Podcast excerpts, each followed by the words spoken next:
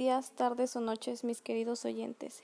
Bienvenidos, soy Citlali Zarateundas en representación del Instituto Tecnológico del Istmo desde Magdalena, Tequisistlán, Oaxaca, presentando un tema muy importante y controversial, no solo para la nación, sino también para mi estado de Oaxaca, que es sobre el aborto.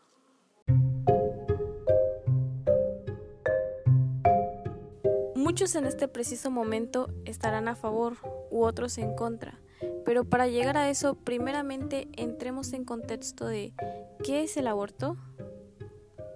Según la Organización Mundial de la Salud, la OMS define el aborto como la interrupción del embarazo cuando el feto todavía no es viable fuera del vientre materno. La ciencia médica lo clasifica en aborto espontáneo, aborto por infección o séptico, aborto fallido o retenido y aborto inducido.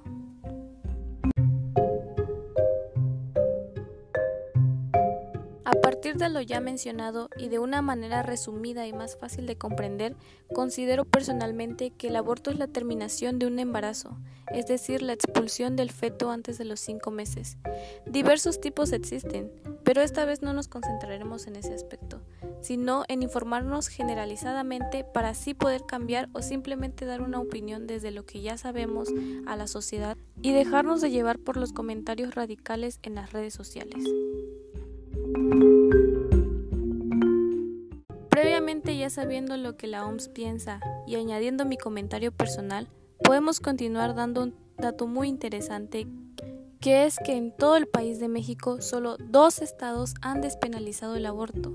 La Ciudad de México en abril del 2007 aprobó la despenalización y comenzó a ofrecer servicios en hospitales públicos e instituciones de salud y el 25 de septiembre del 2019, el Congreso del Estado de Oaxaca votó por despenalizar el aborto en la entidad, convirtiéndose así en el segundo estado del país en hacerlo. ¿Ustedes qué tanto conocen sobre el aborto en su estado? Todo esto es gracias a varias organizaciones y colectivos de grupos feministas que se pusieron a iniciar una causa para todas las mujeres que han sido embarazadas por una violación y estén seguras de hacerlo, no solo para las mujeres con discapacidad mental. Informados teóricamente, solo me queda decir, si eres mujer o estás pensando en abortar, tú sabes qué es lo mejor para ti, pero contar con una buena información y apoyo te puede ayudar a decidir qué es lo mejor para tu salud y bienestar. Tú eres la única persona que sabe por lo que está pasando y la única que puede decidir si quiere tener un aborto o no. La decisión es 100% tuya. Obviamente es importante que te tomes el tiempo necesario para decidir qué es lo mejor para ti. También es una buena idea hablar con un enfermero o una doctora tan pronto como puedas para recibir la mejor atención médica posible. Si eres el novio, amigo, primo, hermano, padre o persona muy cercana a alguien que tenga la decisión de abortar, solo me queda decirte que la apoyes durante y después del proceso. Es lo único que ella necesita de ti.